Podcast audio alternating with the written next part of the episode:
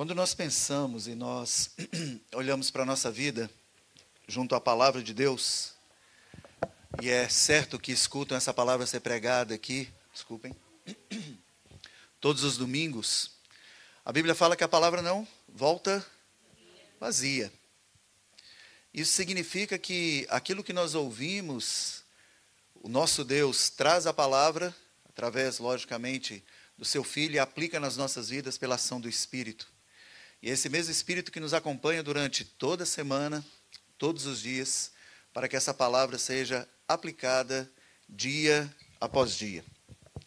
E quando nós pensamos nisso, muitas vezes nós lemos as Escrituras, especialmente aqueles textos que nós mais conhecemos, e eles nos passam quase que desapercebidos, nos passam como algo que já conhecemos tão bem que não faz tanta diferença para o nosso dia a dia. Nosso texto de meditação nessa manhã é uma poesia, então já sabem de qual livro que é.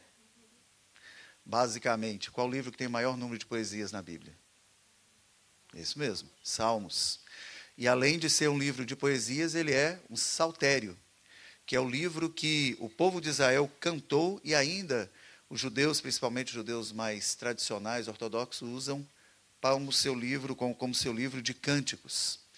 E um desses salmos, é um dos salmos que, que mais me toca o coração, é um salmo que traz uma poesia, logicamente não é aquela rima tão acostumada que temos aqui, especialmente para vós portugueses ou vocês portugueses que têm no português de Portugal, português clássico, uma língua belíssima, com as métricas e as rimas poéticas ainda riquíssimas, muito mais ricas do que muitos dos poemas e poesias que temos nosso, no nosso português do Brasil, ou como dizem alguns, no nosso brasileiro. E, mas esse, esse salmo é um salmo que foi escrito por Davi, sendo assim, ele tem mais ou menos 3 mil anos de existência. E é um salmo onde Davi coloca uma, uma estrutura literária que ele conhecia relativamente bem, ou muito bem, é, para que nós tenhamos o foco naquilo que é o centro dessa, dessa escritura, dessa estrutura. Ele vai colocar duas frases para começar e coloca algumas coisas no centro para apontar para quem o nosso Deus é. Tu sabes quem o teu Deus é? Difícil responder essa pergunta? Talvez não saibamos e nunca vamos saber plenamente, correto? Mas sabemos que Ele é um Deus que é glorioso, é um Deus poderoso, é um Deus criativo, é um Deus relacional, é um Deus gracioso e é um Deus cuidadoso. O salmo que nós vamos meditar nessa manhã aponta para tudo isso. E a pergunta é: à medida que nós ouvimos desse salmo, como que essas verdades se aplicam às nossas vidas? Então, se puderem acessar comigo, a grande maioria de vocês hoje, né, com certeza, alguns ainda podem abrir a Bíblia, como vejo aqui. Salmo 8, um salmo de Davi, bastante conhecido. Eu vou ler da versão Almeida Revista e atualizada, deve ser diferente de alguns de vocês, alguns vão ter talvez a mesma a versão que eu tenho. Mas antes da leitura, vamos orar ao nosso Deus mais uma vez. Nosso Deus e nosso Pai, nós te louvamos, porque tu colocas em nós, ó Deus, o teu espírito. Tu nos faz, ó Pai, sermos um em ti. Somos, ó Deus, um só corpo, um só espírito, temos uma só fé, um só batismo, um só Deus, um só Pai e aquele que é criador sobre todas as coisas. Senhor, esse salmo foi escrito há tanto tempo, mas é palavra tua, é verdade tua, é aquilo que traz para as nossas vidas o direcionamento e nos revela cada vez mais quem tu és.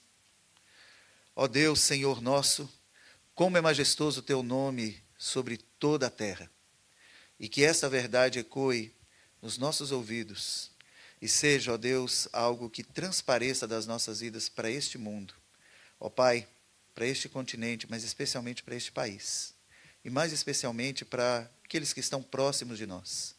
para que muitos, ó Deus, possam vir ainda e se colocar diante de Ti em adoração a Tu que és o único Deus digno de louvor.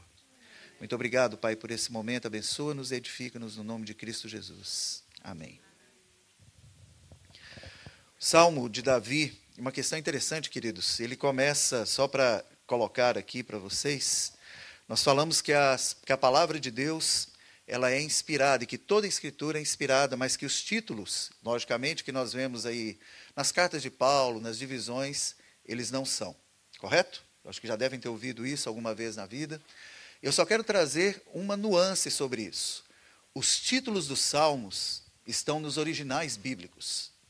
Então, os títulos dos salmos, eles fazem parte da nossa escritura, eles fazem parte do nosso texto.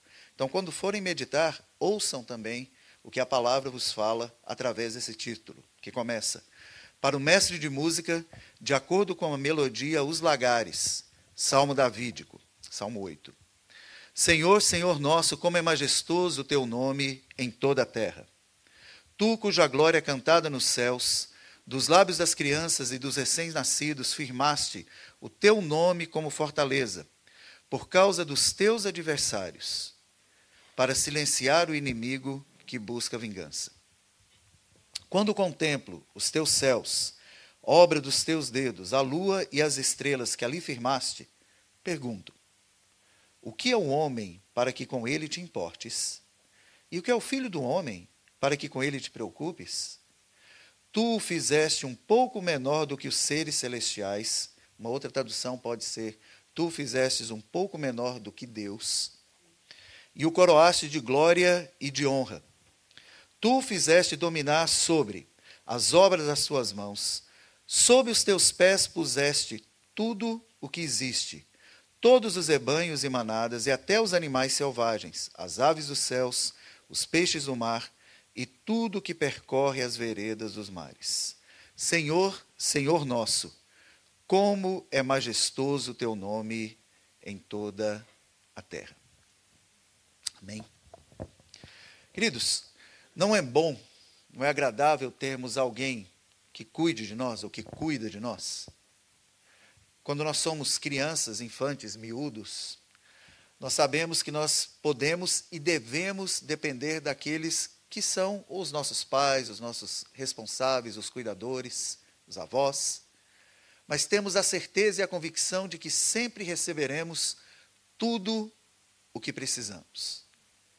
Vamos receber o carinho, vamos receber a roupa, vamos receber o alimento, vamos receber a moradia, a casa, vamos receber a educação, vamos receber o direcionamento para sabermos como que vivemos nesse mundo. Aqueles que cuidam de nós nos levam, nos guiam e nos apontam para tudo isso. Esse texto vai demonstrar que alguém, e não algo, mas alguém, que cuida de nós, que nos ama acima de qualquer um destes que já, que já é um desses nossos cuidadores. E esse texto é muito claro de apontar para isto, ou para este, desculpem, que este é o nosso Deus. E a primeira pergunta que eu gostaria que ficasse na nossa mente nesse momento é: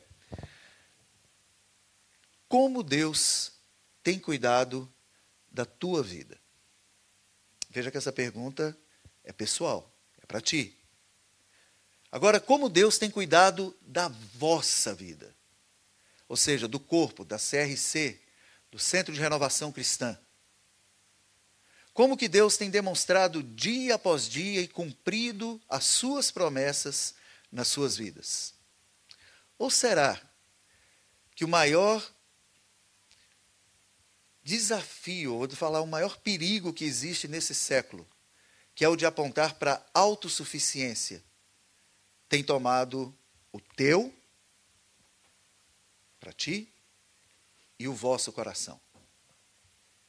Eu digo isso porque não é muito difícil olharmos ao nosso redor, vermos a, as notícias que acontecem, vemos a cultura que nos coloca basicamente que nós temos que depender do nosso trabalho, nós temos que depender de nós mesmos para alcançarmos aquilo que nós queremos.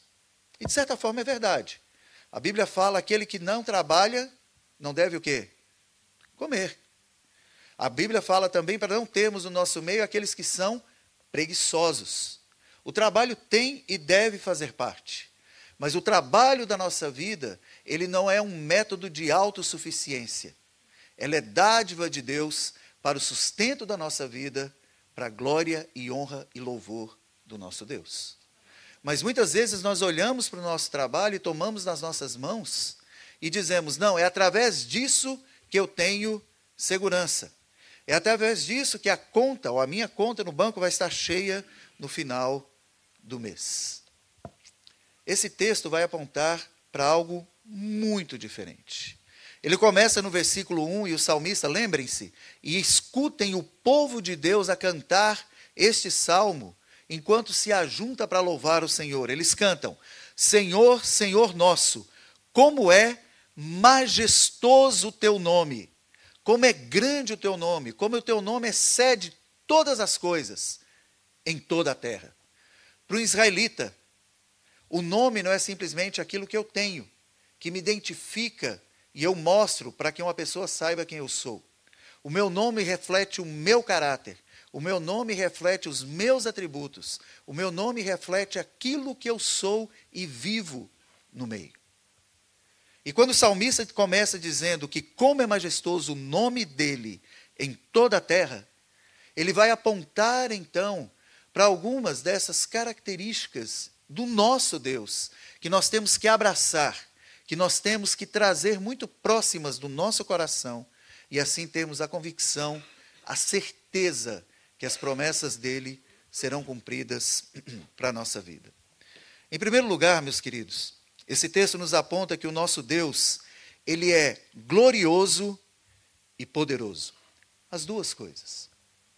Vejam no versículo 1 ainda, na segunda linha, ele diz: Tu, cuja glória é cantada nos céus.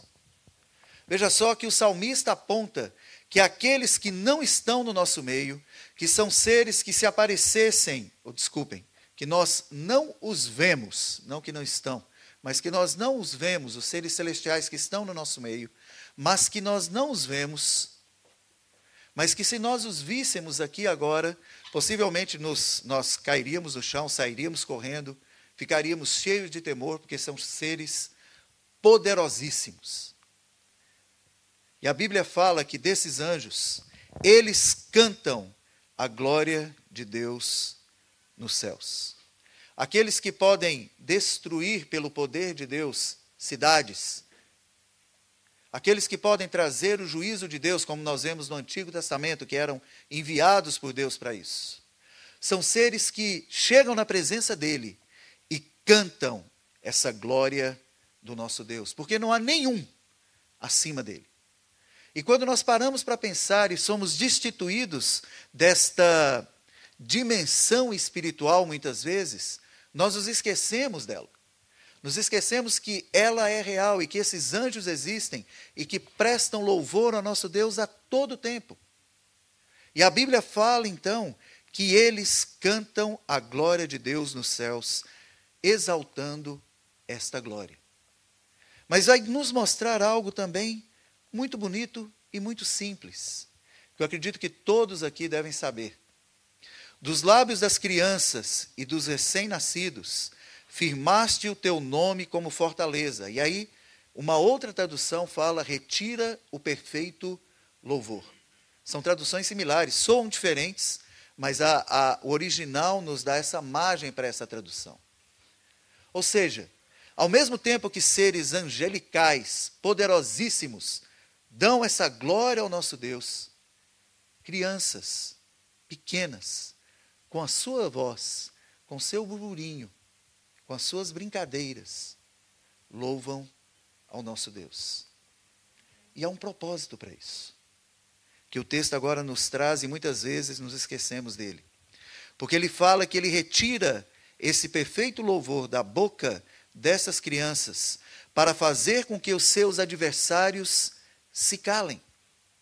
Nós vivemos no mundo, meus queridos, nesse momento, e durante toda a história, mas mais agora, onde as pessoas se levantam para dizer verdadeiramente: não há Deus, ou se há Deus, ele não é maior do que nenhum de nós.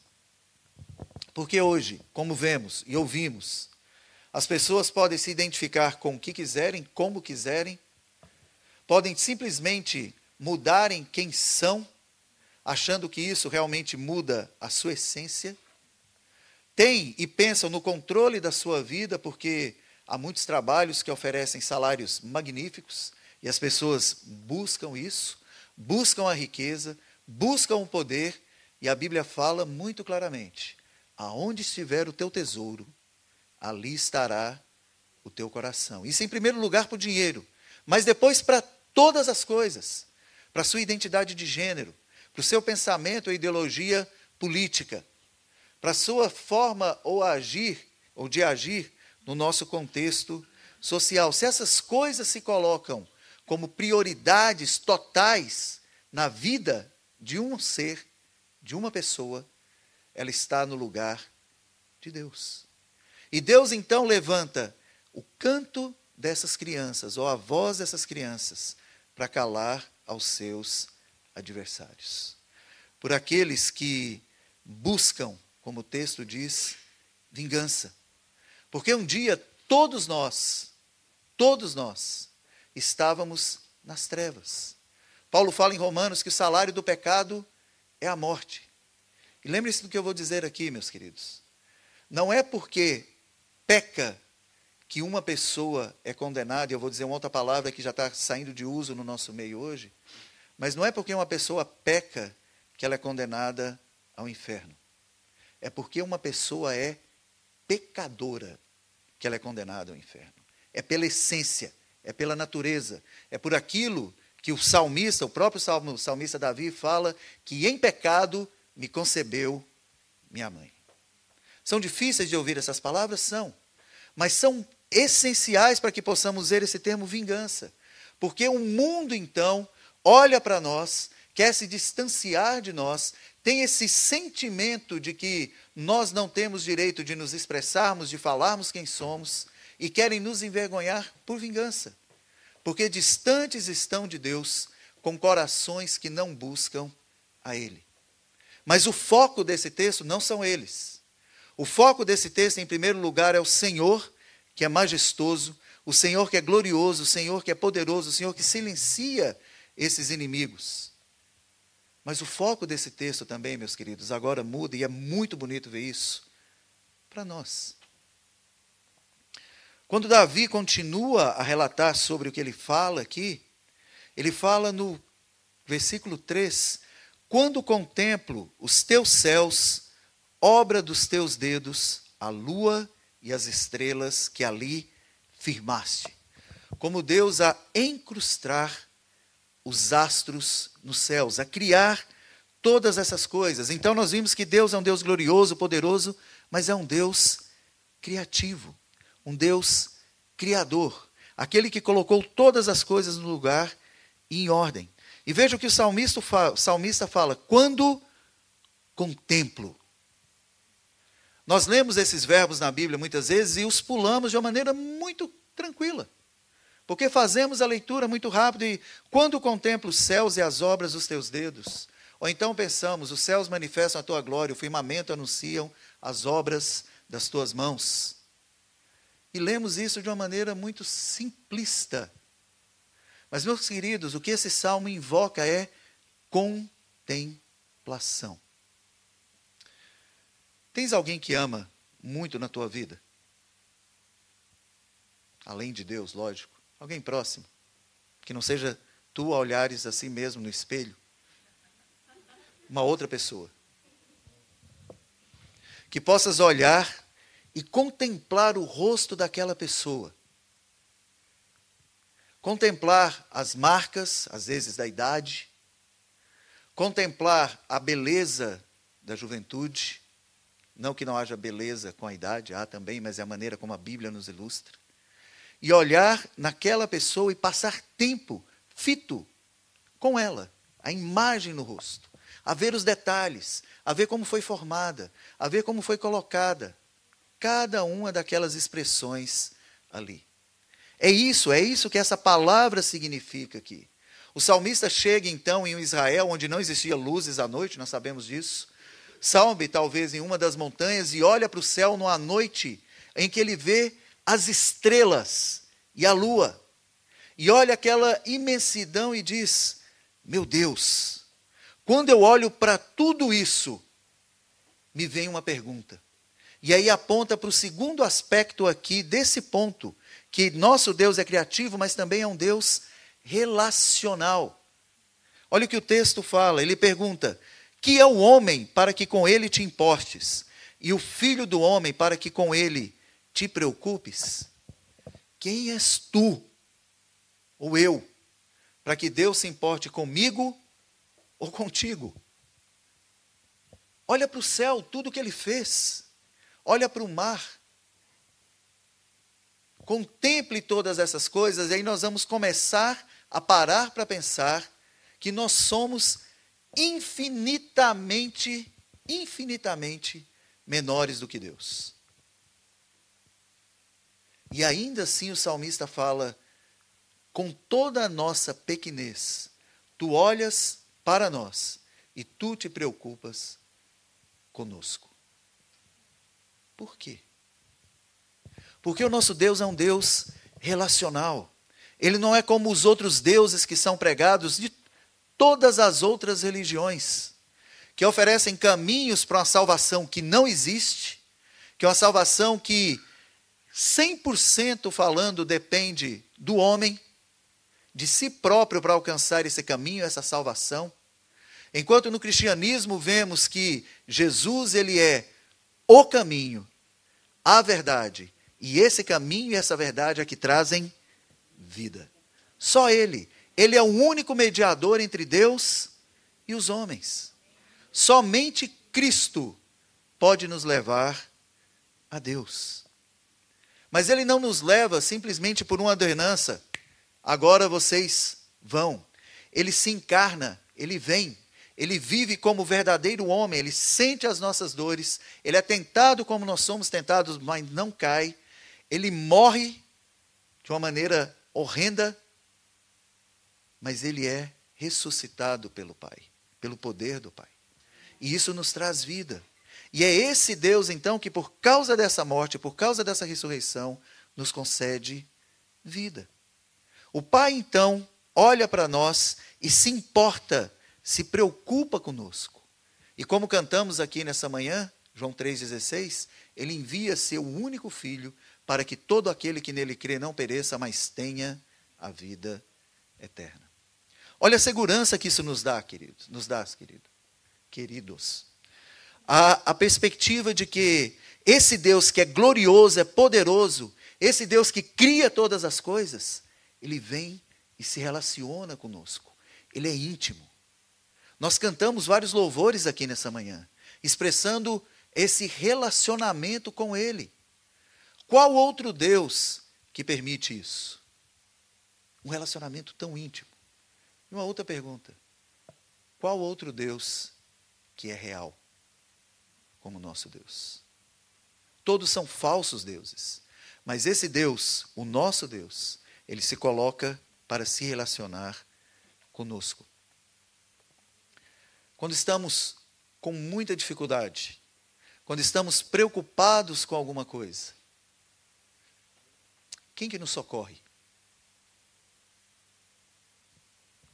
Já viram que muitas vezes nós procuramos o socorro em vários sítios, em várias pessoas, antes de nos colocarmos diante de Deus? Que já rasgou o véu que separava todas as coisas e diz: Filho meu, agora tens acesso direto a mim. Venha até mim, traga o seu peso, o seu fardo, que eu vos, ou que eu vou te aliviar. É esse o chamado. E é isso que o salmista enxerga aqui, à vista de toda a vingança que os inimigos queriam fazer. Ele fala: para que, que vamos me preocupar com eles ou temê-los?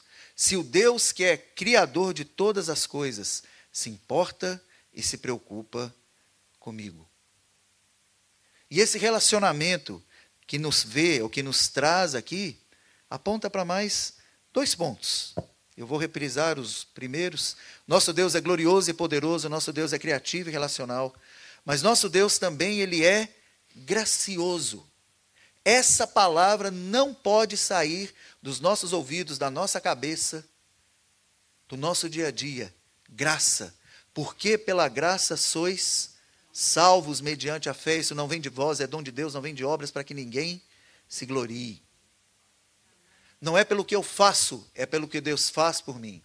E nós vivemos nessa multifacetada graça de Deus, que se aplica então não somente para a salvação, mas para toda a nossa vida. Lamentações 3:22 fala que por causa da misericórdia de Deus, da sua graça que se renova sobre as nossas vidas todos os dias, é que nós não somos o que consumidos é por isso que nós temos que abrir os olhos no dia, e a primeira coisa que deve vir na nossa mente é: Senhor, Senhor nosso, quão majestoso, ou como majestoso é o teu nome em toda a terra. Porque mais uma vez eu abri os olhos não somente para que eu viva, mas para proclamar as tuas virtudes, proclamar quem tu és neste mundo, como Pedro fala lá em Pedro 2, 9, que nós antes não éramos povo, mas agora somos povo de Deus, não tínhamos alcançado a misericórdia, mas agora alcançamos essa misericórdia, a fim de proclamarmos as virtudes daquele que nos chamou das trevas para a luz. Esse é o nosso Deus, esse é o nosso Pai. E olha o que o salmista fala: Senhor, tu te preocupas conosco, tu te preocupas com o homem, tu te importas com o homem. Versículo 5: tu o fizeste um pouco menor do que os seres celestiais, e algumas traduções trazem, tu o um pouco menor do que tu mesmo, do que o próprio Deus. Logicamente que quando estudamos a Bíblia não é simplesmente um pouco menor, isso é uma licença poética que existe aqui. Nós somos infinitamente menores do que Deus, mas ainda assim somos a primazia da criação de Deus. Não existe nenhum outro ser criado nada no universo, absolutamente nada, que equivala a que equivale a você ou a tu, meu irmão e minha irmã. Porque tu tens a imagem de Deus em ti. Carregas isso todos os dias, com o firme propósito de resplandecer a glória de Deus neste mundo, através das tuas palavras, das tuas ações, do teu trabalho. De chegar e entrar naquela sala, naquele escritório, ou no seu consultório, ou junto com os outros trabalhadores numa fábrica, ou no teu colégio, na tua faculdade, e as pessoas ali virem não alguém diferente, mas algo que traz, ou alguém que traz diferença, que traz uma mensagem que é contra muita coisa que é dita, mas que afirma as coisas belas desse mundo também. Afirma as verdades deste mundo, porque toda verdade, se é verdade, ela provém de Deus. E é isso que nós temos que ter no nosso coração, nessa certeza, porque Deus nos fizeste um pouco menor do que todos esses seres celestiais, para que nós vivamos para a honra e para a glória dele. E Deus não nos deixa, ele se relaciona conosco, ele está conosco, mas nunca nos abandona. Quantas histórias ouvimos de abandonos entre casais, de filhos que são abandonados por pais, de pais que abandonam os filhos de patrões que abandonam seus empregados, de soldados que são abandonados pelos seus comandantes. Meus queridos, o nosso Deus nunca te abandonará. Jamais. E além disso, Ele vai cuidar de ti todos os dias. Ele prometeu e disse: Não andeis ansiosos por nada, nem pelo que havei de vestir ou de comer, porque tudo vai lhe ser provido. Ele vai fazer isso acontecer em sua vida, pela vida de outros irmãos que ele vai chamar para prover para ti. A comida não vai cair do céu como maná, as sandálias não vão gastar como no deserto, mas aquela figura que nós temos quando Moisés fere a rocha e a rocha jorra água, já aconteceu para a sua vida e para a minha. Porque o nosso Senhor, ele foi ferido na cruz e dele jorrou sangue que lava a cada um de nós e nos deixa mais alvo do que a neve. Então, nesse sentido, meus queridos, o nosso Senhor nos mostra que vai cuidar de nós a todos os dias, porque Ele diz que nós também fomos coroados de glória e de honra. pelo nosso próprio Deus. Tu o fizeste, veja bem, dominar sobre todas as obras das tuas mãos, sob os seus pés, tudo puseste. Tudo que Deus criou, Ele entregou a nós para que nós gerenciemos, para que nós sejamos bons mordomos e entreguemos isso de volta de uma forma glorificada para o nosso Deus. Não fazemos de forma perfeita, com plena convicção, não, porque ainda somos pecadores. Mas já estamos no caminho contínuo, ininterrupto, de estarmos com nosso Deus face a face, plenamente, em um dia, quando Ele ou nos chamar, ou quando Ele retornar. Mas isso é verdade. E tenham isso em vosso coração. Mas enquanto esse dia não chega, uma promessa que Deus fez é que nada nos faltará, e Ele coloca tudo aos nossos pés. Todos os rebanhos, manadas, animais selvagens, aves dos céus, peixes do mar, tudo que percorre os mares. Lembre-se que Davi vivia numa sociedade agropastoril, onde os rebanhos e o que era plantado era a base de sustento e de riqueza daquele país. E quando Davi coloca que todas essas coisas estavam sob os pés daqueles que têm essa imagem e semelhança de Deus, ele coloca muito claramente que foi Deus quem fez tudo isso, porque ele coloca no versículo 6: sob os seus pés o Senhor tudo colocou. Mas essas coisas que são demonstradas aqui eram as maiores riquezas que poderiam existir para aquela sociedade. Então, creia nessa promessa. Não é fácil. Muitas vezes a fome, o frio, a doença vai bater a porta mas o que tivemos aqui nessa manhã é exemplo claro e vivo do chamado de Deus para a sua igreja. Intercedemos uns pelos outros. Orarmos uns pelos outros. O nosso Deus tem o poder, de acordo com aquilo que Ele quer, para trazer a cura para quem Ele desejar. E nesse sentido, meus queridos, Ele vai derramar as suas bênçãos no coletivo, mas também no individual. Se estás a passar por dificuldades, necessidades, ou quando vieres a passar por dificuldades ou necessidades, lembre-se disso.